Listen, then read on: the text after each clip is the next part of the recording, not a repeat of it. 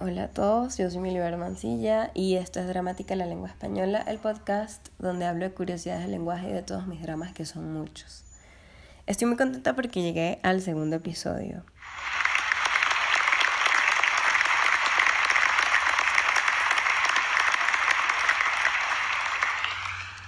Y porque descargué esta aplicación de efectos de sonido que al parecer tiene unos aplausos demasiado largos.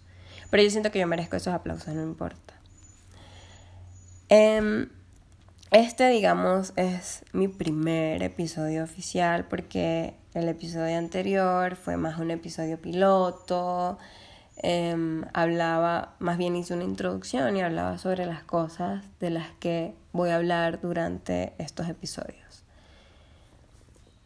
Em, primero yo voy a comenzar con un drama que tengo y es el problema del internet. Estoy harta, estoy cansada estoy mal, o sea, el internet me tiene mal porque yo trabajo por internet, yo necesito hacer cosas con internet, yo necesito internet, o sea, para mí es muy importante tener internet.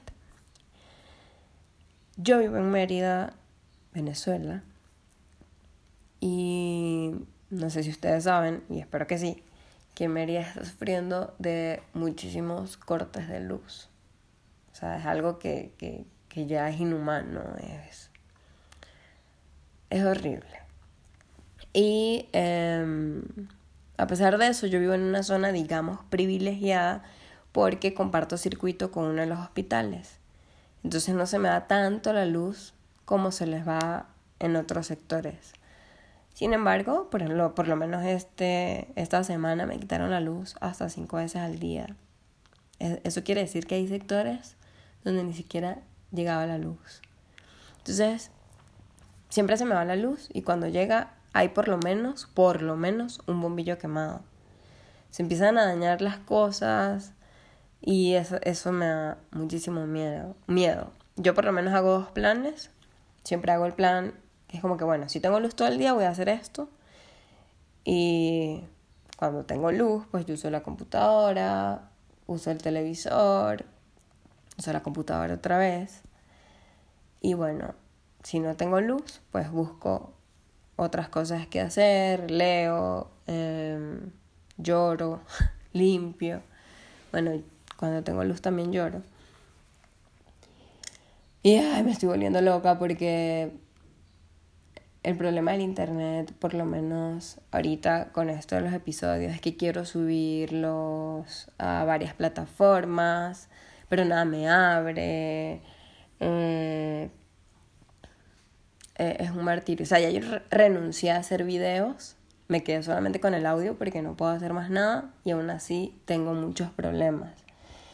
Y yo tengo internet, entonces la computadora tiene internet, voy al modem y veo que tengo internet, pero el problema es que no sirve, es demasiado lento, no me abre ni siquiera el correo.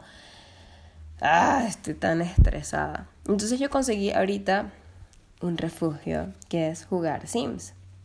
Sims es un juego demasiado divertido a mi parecer. Es una manera de no lanzarme de la ventana. Aparte, con él puedo simular tener una vida normal. Igual yo le pongo diversión. En estos días puse a dormir a mis Sims y puse pausa al juego y le quité la puerta. Y entonces claro cuando se despertó tenía muchas ganas de hacer pipí y se tuvo que orinar en el piso porque no podía salir. Pero igual obviamente yo no guardé la partida porque no quise o sea me pareció demasiado loco. Obviamente no puedo jugar Sims cuando no tengo luz porque la computadora se descarga más rápido cuando no está jugando y no, eh, no puedo inventar. Pero me encanta jugar Sims. En este segundo episodio hablaré de por qué los seres humanos somos los únicos en hablar, cuál fue esa necesidad que tuvimos que nos hizo desarrollar esa capacidad que no compartimos con ninguna otra especie. Todo comienza con los dinosaurios. Y no, no fue que nos enseñaron a hablar, pero nos hicieron un favor muy grande. Desaparecieron. Y ojo, no me malinterpreten, yo amo los dinosaurios. Tanto que cuando era niña mi sueño era ser paleontólogo y arqueólogo. Y obviamente patinadora sobre hielo. Pero me di cuenta que nada de eso me iba a dar dinero, así que decidí buscar una profesión donde pudiese ser millonaria. J. Y escogí la lingüística. Quizás el patinaje sobre hielo me hubiese dado dinero, pero es que yo soy a los patines lo que María Ale Marrero es al español. Habla como un Sims borracho realmente. Yo no debería quejarme de ser lingüista, porque yo creo que si yo fuese millonaria en esta época, estaría demasiado estresada. Porque estaría muy acostumbrada a tener, no sé, un mayordomo, no pudiese estar conmigo, sino con su familia. Y yo estaría, eh, no, o sea, estaría acostumbrada a no hacer mis cosas sola, entonces tendría que cocinar y limpiar una casa a 600 metros cuadrados, más las dos piscinas. Quizás tengo que agradecer que la cuarentena me agarró pobre. Pero ajá, sigo, en serio los dinosaurios nos hicieron un favor cuando desaparecieron. Durante 160 millones de años reinaron, pero eso no quiere decir que no existían otras especies, solo que los mamíferos que existían no eran más grandes que un gatico. Hace 65 mil millones de años, un asteroide de 10 kilómetros de ancho chocó contra la Tierra. Ojo, Estoy hablando de un asteroide, no de un asteroide, porque si hubiese sido un asteroide, los dinosaurios no hubiesen desaparecido, sino que se hubiesen vuelto más fuertes y musculosos.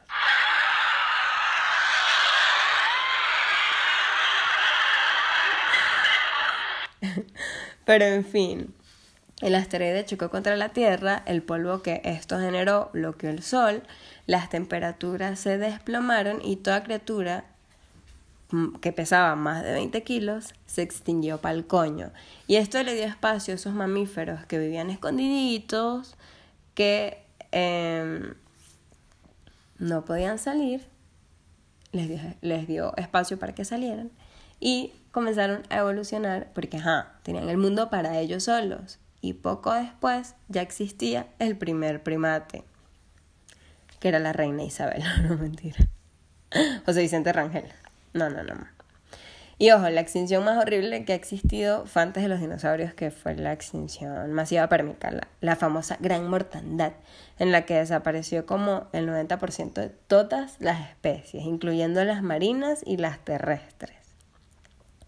Ok, poco a poco estos mamíferos evolucionaron para tener los ojos mirando hacia el frente, eh, las manos de cinco dedos, eh, y bueno, con las manos de cinco dedos, pues ya eso les permitió manipular cosas. Mm.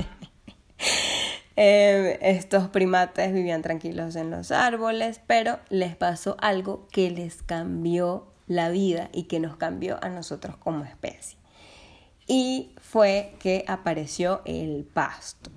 Entonces comienzan a aparecer un montón de praderas y en el este de África, con tan pocos árboles, ahora nuestros ancestros tuvieron que buscar otras maneras para alimentarse, porque ellos estaban tranquilitos en los árboles y comían de ahí, de ahí no se bajaban. Entonces tuvieron que dejar la vagancia porque cada vez había más simios en un mismo árbol con menos comida. Bueno, bajaron. Buscaron otras fuentes de comida atravesando las praderas o buscaban dentro de las mismas praderas nuevos alimentos. Los primates que caminan en dos patas la pasan mejor porque pueden mirar por encima del pasto y ver si hay, algún depredador. Las manos quedan libres y estas manos se van a utilizar para otra cosa. Bueno, ya el sonido no lo voy a poner. Entonces van explorando y explorando las tierras em, y consiguen unas rocas con silicio, que los silicios forman cristales en las rocas sólidas, lo que hacen que puedan ser moldeadas. Y comenzaron a hacer un montón de cosas gracias a esto. Entonces el silicio eh, va a ser esta primera el primer paso, bueno, el segundo, porque ya el paso fue lo primero, después el silicio, va a ser eh, esta revolución tecnológica y es lo que nos va a llevar a nosotros a la edad de piedra. Y es lo primero que nos va a llevar a esta porquería que somos. Después de esto, eh, bueno, porque como les dije, las rocas podían ser moldeadas, entonces empezaron a crear herramientas. Después de esto, estos, estos nuestros ancestros comenzaron a dominar el fuego Entonces ya, ya no había para dónde coger. O sea, porque nosotros hicimos el mundo con fuego. El lobo se convirtió en cerámica, el metal en armas, el agua en vapor. Chu, chu. Este sonido lo hice yo porque no está en, en, la aplicación. Bueno, luego la laringe, uh, el órgano fonador, desciende. Entonces los sonidos comienzan a ser más completos. Ya no son solamente gritos, aunque hay gente que todavía grita, pero sino que comienzan a ser más articulados estos sonidos. Pero la pregunta es el por qué, es por qué, o sea, qué necesidad tuvimos de desarrollar, de desarrollar esa capacidad de evolucionar hasta este punto. Y bueno, la cuestión es que necesitaban ser, eh, necesitaban comunicarse, trabajar en equipo para que todos pudiesen beneficiarse, o sea, no ser egoísta nos permitió evolucionar estar conectados en una red, y no hablo de Twitter, intercambiar información sobre herramientas que creaban, aprender y compartir otras experiencias. Y eso hizo que desarrollaran su inteligencia. Entonces, nos movilizamos, controlamos el fuego y nos comunicamos para hacer, para llegar a ser esta, eh, esto que somos ahorita. O sea, nos llevó a la civilización.